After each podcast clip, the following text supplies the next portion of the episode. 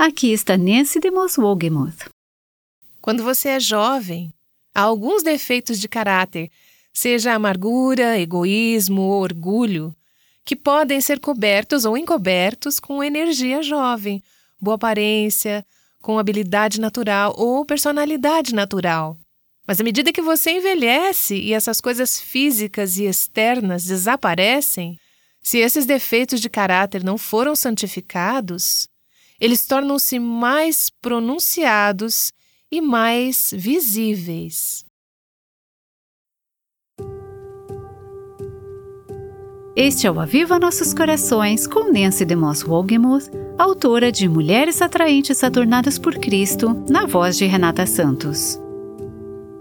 Você pode encontrar muitos produtos no mercado que prometem combater o processo de envelhecimento. Muitas mulheres gastam tempo, energia e dinheiro tentando manter a juventude. Mas se você não está pedindo a Deus para moldar o seu caráter, você não está realmente cultivando a beleza. Hoje, Nancy nos mostrará como crescer na verdadeira beleza. E depois dessa mensagem, no final do programa de hoje, o marido de Nancy, Robert, vai falar sobre um tipo de tradução incomum que eles têm em casa e envolve espirros. Mas primeiro vamos começar esse novo episódio da série O Belo Design de Deus para as Mulheres, vivendo Tito 2, versos 1 a 5. Aqui está a Nancy. Não muito tempo atrás tive a chance de viajar para o Ministério Preceito em Chattanooga e entrevistar Kay Arthur, que tem impactado muitas mulheres através de seu ministério em muitas de suas vidas, inclusive a minha. Eu a conheço há muitos anos e tem sido incrível testemunhar a graça de Deus em sua vida. Foi uma alegria estar com ela agora nessa fase da sua vida e ver como essa mulher, que é mais ou menos 25 anos mais velha do que eu, é tão cheia da palavra, cheia de fé, cheia de vitalidade espiritual. Eu digo isso não para exaltá-la, ela não gostaria que eu fizesse isso, mas apenas para dizer que é uma bênção e um desafio se espelhar em mulheres que estão mais adiante do que nós nessa caminhada da vida e ver como Deus tem sustentado elas por sua graça e permitido que elas continuem a crescer, florescer e frutificar à medida que envelhecem. Semana passada, eu estava ouvindo uma série de mensagens de uma conferência que foi organizada pelo Ministério Desiring God. O tema da conferência era resistência, resistindo a longo prazo, firme e fiel na palavra de Deus. Os preletores eram todos mais velhos. Acho que o mais novo tinha um pouco menos de 60 anos, e alguns deles eram um tanto quanto mais velhos do que isso. Mas enquanto eu observava esses santos fiéis, eu pensava: é possível. Há dias em que simplesmente me desespero, de certa forma, se vou conseguir cruzar a linha de chegada. Talvez desespero seja uma palavra muito forte, mas tem dias que eu penso, eu não vou conseguir. Ou então, será que eu vou conseguir? Quando eu vejo minhas próprias falhas, minha própria falta de resolução às vezes, e minhas próprias tentações e lutas, então eu olho para estes servos que eu sei que têm tido tentações e lutas ao longo de suas vidas, mas Deus tem sido fiel a eles. O Senhor tem mantido eles fiéis. Ouvi-los é muito desafiador para mim. Tenho meditado mais sobre que tipo de mulher eu quero ser quando tiver 70 anos e, se o Senhor me conceder, como eu pedi a Ele, chegar aos 85 anos ativa no ministério. Que tipo de mulher eu quero ser e como eu quero envelhecer? É muito importante ter pessoas santificadas, nas quais você pode se espelhar, estabelecer padrões. Esses exemplos são poderosos. Certamente chegar à velhice de forma santificada, permanecendo fiel, não acontece por acaso. Não espere chegar aos 80 anos de idade e, de repente, você será piedosa ou graciosa. Essa busca tem que começar aos 20, 30, 40 ou 50 anos. Estou convencida de que a maioria das pessoas simplesmente vivem no embalo da vida. Eles não são intencionais sobre a maneira como vivem. E eu fico triste em confessar que muitos dias da minha vida é assim que eu sou. Tenho coisas para fazer, lugares para ir, pessoas para ver, lições para preparar, trabalhos a fazer e e-mails para responder.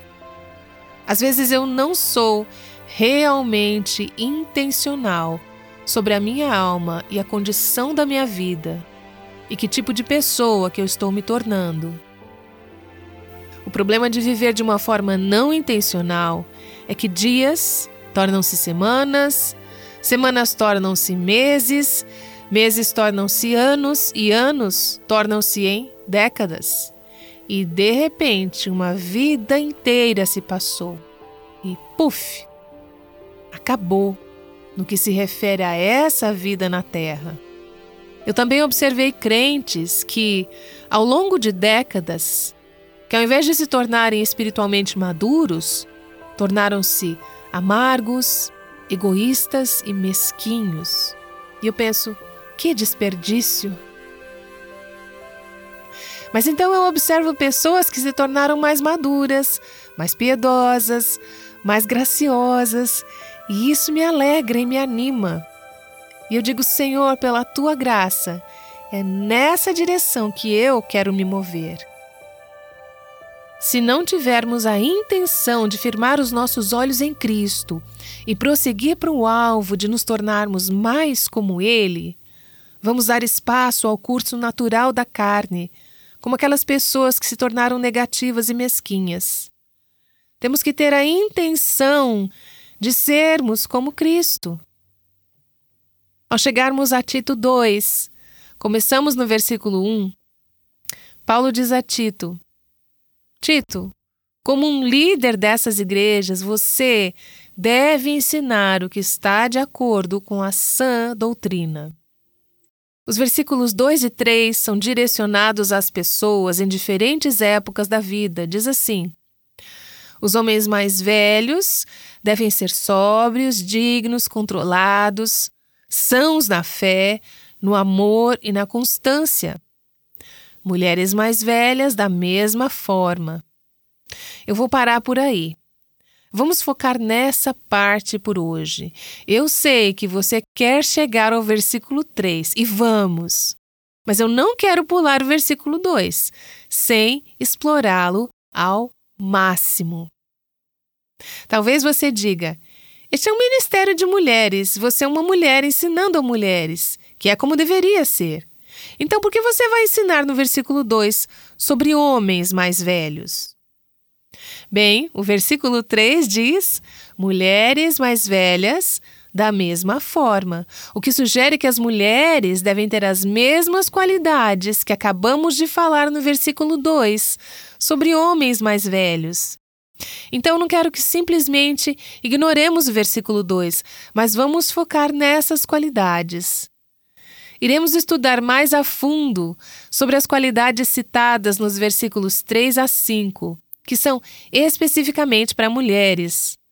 Mas as instruções que estão no versículo 2 são importantes para nós também.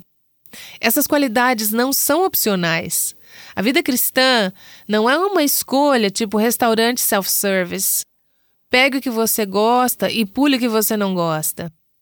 Essas características devem ser verdadeiras para todos os crentes mais velhos. E esses atributos são cruciais, como vimos nos episódios anteriores, para que a igreja tenha um impacto profundo em um mundo ímpio. Isso é o que torna nossos esforços evangelísticos impactantes, eficazes e frutíferos. Gostaria de enfatizar também que essas qualidades não são desenvolvidas da noite para o dia. São qualidades que são cultivadas ao longo da vida. Elas precisam ser maturadas. Elas levam uma vida toda. Elas precisam de experiência, elas precisam de erros, elas demoram a crescer. Elas envolvem confissão, Elas envolvem arrependimento, elas envolvem intencionalidade e não há atalhos. Você não gostaria que houvesse atalhos para maturidade espiritual? Adoraria poder escrever esse livro. Se fosse verdade, seria um grande best-seller, porque muitos cristãos querem isso. Mas não existe. Pode até haver um livro assim, mas não há verdade nenhuma num livro desses. Não existem atalhos. A vida cristã é o dia a dia, um dia de cada vez, é a perseverança, o duradouro, o ser fiel, a vivência do que você sabe, o cair e levantar-se novamente pela graça de Deus, prosseguir. Isso é o que é a vida cristã. Então, enquanto você lê isso, se você se sente como eu, oh, esse é um processo tão longo. Não deixe que isso a desanime. Permita que isso a motive a persistir em direção à maturidade espiritual.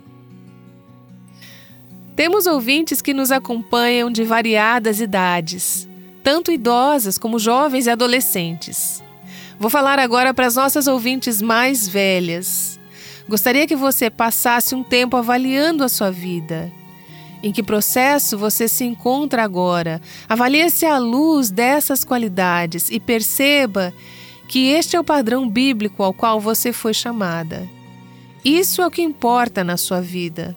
Essas são as coisas que devem ser verdadeiras em sua vida para que ela adorne o Evangelho de Jesus Cristo ouvintes mais jovens e temos mães jovens que nos ouvem, temos adolescentes, temos mulheres solteiras, temos mulheres jovens casadas, mulheres que estão na casa dos 20 e 30, apenas as mais jovens estações da vida. O que você precisa ouvir é que esse é o objetivo, é o alvo. Não se desligue e diga: ah, isso é para as mulheres mais velhas, isso não é para mim. E se você não está aprendendo e procurando desenvolver essas qualidades em sua vida agora, você não vai tê-las quando for uma mulher mais velha. Essas são qualidades que todo crente precisa procurar cultivar. É necessário intencionalidade para cultivá-las agora. Quer você tenha 16 anos, 26, 36 ou 46. Eu vou deixar você decidir quando não deve mais ser classificada de mais jovem. Bom, vamos analisar então essas qualidades no versículo 2. Em primeiro lugar, essas pessoas mais velhas devem ser sóbrias. Algumas traduções dizem temperadas. Essa é uma palavra que significa sóbrio, significa livre de intoxicação, não bêbado, é falar sobre um estilo de vida. É um estilo de vida temperado, moderado e não autoindulgente. Essas pessoas são sóbrias em seus julgamentos. Eles estão livres dos efeitos intoxicantes do mundo, da carne e do diabo. Há uma aplicação muito literal aqui. Eles não deveriam ser pessoas bêbadas com álcool, mas também não devem ser intoxicadas com o mundo. As pessoas mais velhas devem ser sóbrias ou moderadas. À medida que você se torna um crente mais maduro, você deve ter aprendido como distinguir entre os prazeres eternos e divinos e os prazeres temporais do pecado, e ter a disciplina e maturidade para dizer não ao prazer temporal e dizer sim aos prazeres eternos. Uma pessoa moderada não é excessiva nem extravagante. Ela não abusa de seus apetites e paixões. Essa pessoa não é caracterizada por embriaguez, gula ou outros excessos. Ela é moderada. Ele ou ela é moderado no uso do seu tempo, do dinheiro e da língua. Esta é uma prova de maturidade, saber o que realmente importa ter prioridades que são diretas e estar contente em ter o que você precisa e não ter que ter mais.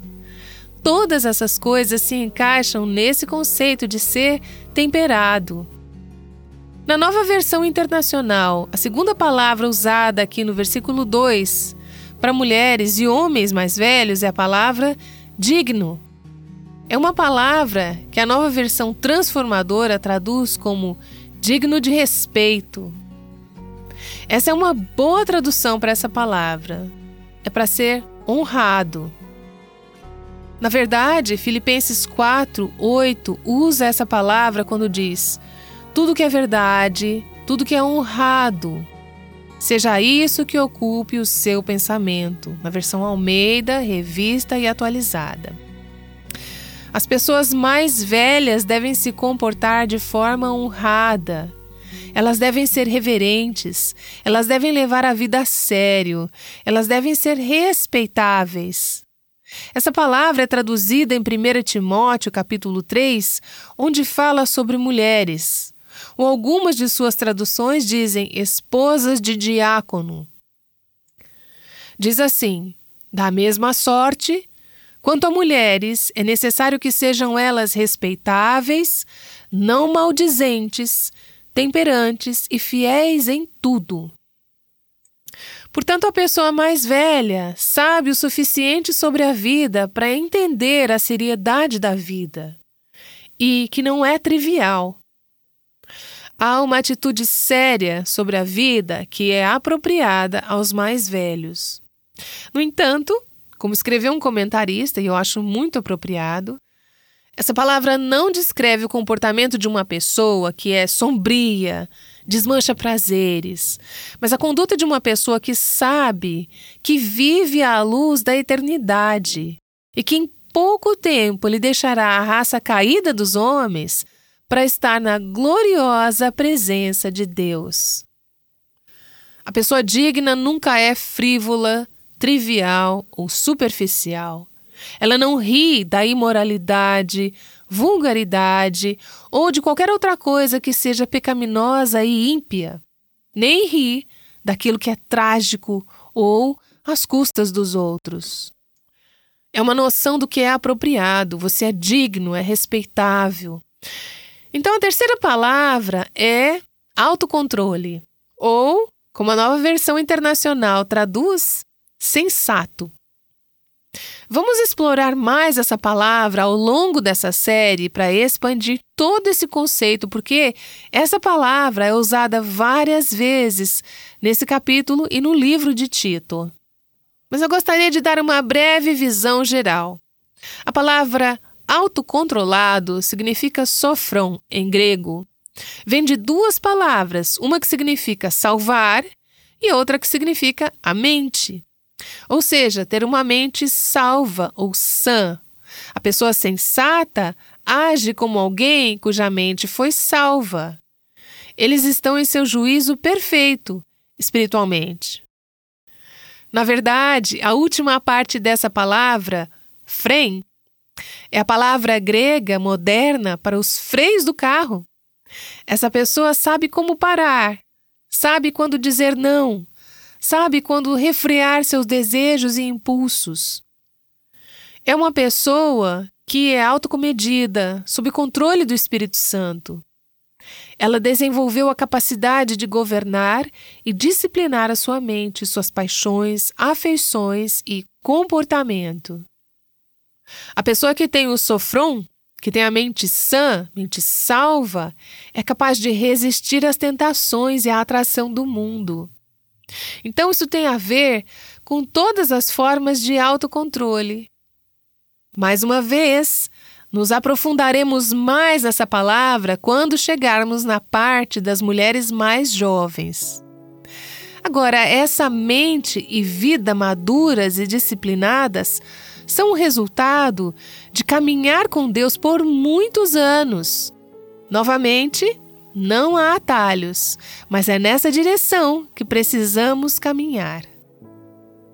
Então, o versículo 2 diz que esses homens e mulheres mais velhos devem ser sóbrios, dignos, autocontrolados e, a próxima qualidade, sadios na fé, no amor e na perseverança. Sadios. Já falamos sobre isso nessa série. É a palavra que significa saudável, íntegro e que protege e preserva a vida. Agora, à medida que as pessoas envelhecem, muitas vezes surgem problemas de saúde.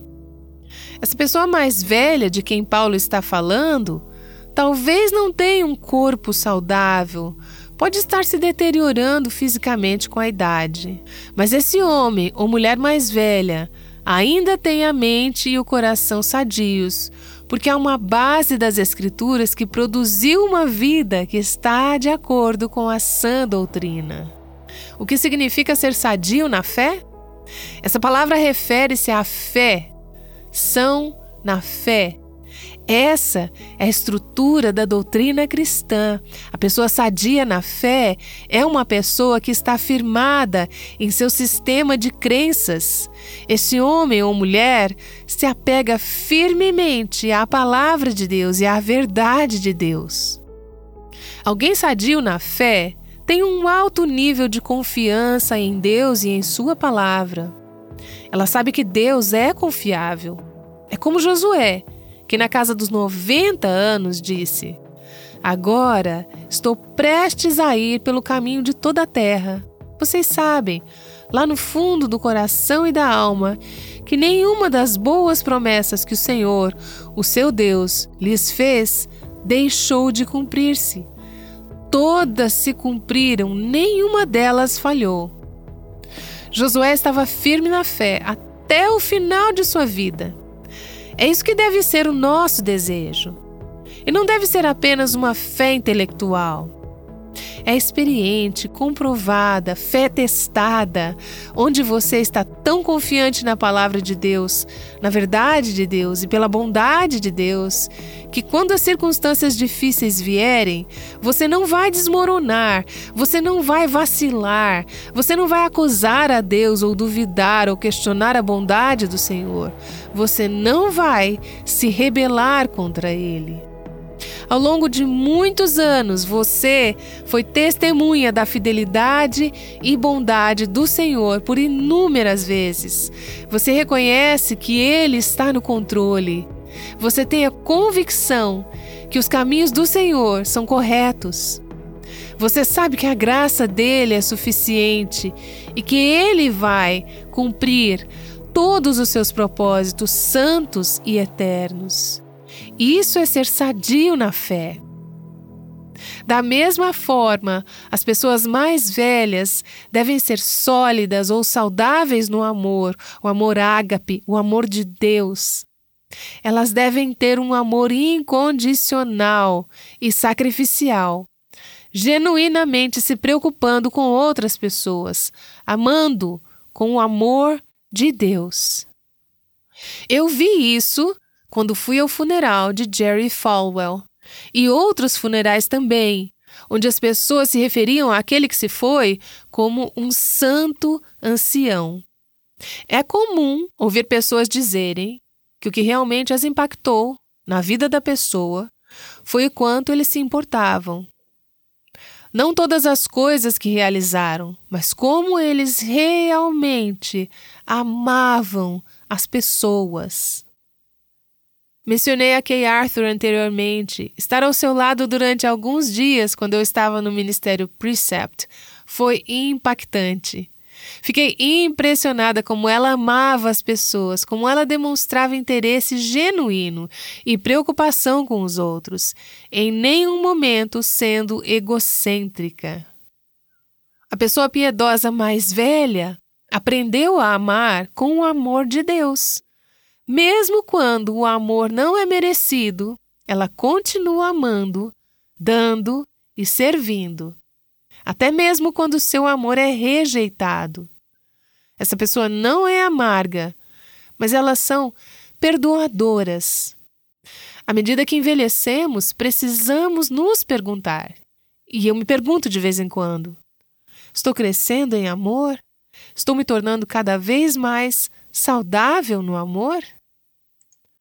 A próxima qualidade é que as pessoas mais velhas devem ser sadias na perseverança. Essa palavra perseverança vem de uma palavra grega composta que significa sob e para permanecer, ou seja, para permanecer sob. Significa permanecer firme nas provações e aflições, suportando firmemente uma carga pesada.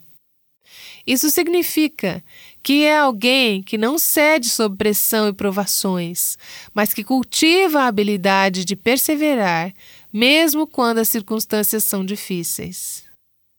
Eu sei que quando eu tinha vinte e poucos anos havia coisas que eram verdadeiras aflições para mim, mas felizmente, pela graça de Deus, são coisas que não são necessariamente importantes para mim hoje porque eu amadureci e, pela graça de Deus, sou capaz de resistir a algumas situações um pouco mais facilmente. Porém, há outras coisas, hoje, que ainda me deixam nervosa. E eu clamo ao Senhor e digo: Ó oh, Senhor, faz-me sadia em perseverança, sadia em constância.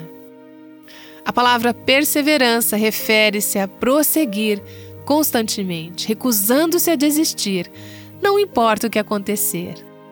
Estamos falando não apenas de sobreviver à vida, não apenas de suportar passivamente, mas enfrentar as circunstâncias da vida triunfantemente, permitindo que Deus as use para nos moldar e nos sustentar de forma que traga glória a Deus. Recentemente eu estava conversando com dois queridos irmãos idosos que me disseram que estão em meio às circunstâncias mais difíceis que já enfrentaram em suas vidas. Após que eu refletia sobre isso, percebi que, conforme envelhecemos, existem novos tipos de dificuldades que enfrentamos: decepção, solidão, fraqueza física, limitações físicas, perda de amigos perda de entes queridos. Mas nosso objetivo deve ser, à medida que envelhecemos, submissos ao trabalhar do Senhor em nossas vidas e pela Sua graça, demonstrar a capacidade de suportar as adversidades com graça, aceitar o agir de Deus em nossas vidas, nos submeter aos cuidados do Senhor e não desanimar quando as coisas não saem quando esperávamos, a fim de desenvolver uma confiança firmemente estabelecida de que Deus está no controle e que Ele está trabalhando todas as coisas de acordo com a Sua vontade. Um comentário que li sobre essa passagem disse: A velhice retira o corpo de seu glamour para enfatizar a beleza da alma. É assim que deveria ser. Quando somos jovens, há alguns defeitos de caráter, seja amargura, egoísmo ou orgulho, que podem ser cobertos ou encobertos com a energia juvenil, a boa aparência, habilidade natural ou personalidade natural. Mas à medida que envelhecemos e a beleza da juventude vai se esvaindo, se esses defeitos de caráter não forem santificados, eles vão se tornar mais aparentes e mais visíveis. Então eu gostaria de encorajá-la, seja qual for a fase da vida que você se encontre, a buscar desde já o tipo de beleza, o tipo de coração, o tipo de fé que perdura e que a torna mais bela com a idade. E lembre-se, a idade avançada tira o glamour do corpo a fim de enfatizar a beleza da alma. Você vai encontrar prateleiras cheias de produtos que prometem combater os efeitos do envelhecimento. Mas Nancy tem fornecido algo muito melhor do que um creme ou uma loção e Nancy. É emocionante saber que tantas mulheres estão aprendendo a desenvolver a verdadeira beleza interior através do livro Mulheres Atraentes Adornadas por Cristo. Isso mesmo! Nossas ouvintes têm explorado as ricas verdades em Tito 2 por meio dessas páginas. Quando você apoia o ministério Aviva Nossos Corações através da compra de livros, você está colaborando com o ministério para que continue mostrando às mulheres como experimentar maior liberdade, plenitude e abundância em Cristo. Muito obrigada a você. Para obter o seu exemplar de Mulheres Atraentes Adornadas por Cristo, acesse o nosso site www.avivanossoscorações.com. Em instantes, vamos orar com a Nancy. Mas primeiro, seu marido Robert está aqui, porque ouvi que você faz algo meio diferente na sua casa quando vocês espirram. É isso mesmo, Raquel. Geralmente, quando alguém espirra, é comum é na nossa cultura falarmos Deus te abençoe. Porém, Nancy e eu decidimos mudar um pouco. Na verdade, não há nada de errado com isso, com as pessoas que dizem Deus te abençoe. Mas há um certo senso de reverência em usar o nome de Deus. Então, nós apenas dizemos Eu te amo. Se Nessa estiver em uma parte diferente da casa e eu estiver com o meu celular e ela estiver com o dela, e ela me ouve espirrar ou eu a ouço espirrar, nós digitamos Eu te amo. Às vezes eu espirro duas vezes e ela diz em sua mensagem de texto: Eu te amo ao quadrado. Então é um pouco legal, uma tradição. Algo que começamos e provavelmente continuará. É um lembrete de quanto nos amamos e, ao mesmo tempo, um lembrete de quanto Deus nos ama. Talvez essa seja uma nova tradição que algumas de nossas ouvintes queiram adotar. Agora vamos orar com Nancy encerrando o programa de hoje em Tito 2 e a verdadeira beleza. Pai, enquanto ouço e leio essas palavras, eu digo: Isso é o que eu quero. Que o Senhor retire qualquer coisa que possa ser um obstáculo para o meu crescimento e desenvolvimento espiritual conforme o meu corpo físico e os sentidos se deterioram, eu oro, ó Deus, por uma crescente graça e graciosidade e beleza. Ser sóbria, digna, autocontrolada, sadia na fé, saudável no amor e na perseverança. Que nossas vidas, como mulheres, se tornem cada vez mais bonitas e radiantes com aquela verdadeira beleza interior da vida de Cristo dentro de nós. Eu oro em nome de Jesus. Amém.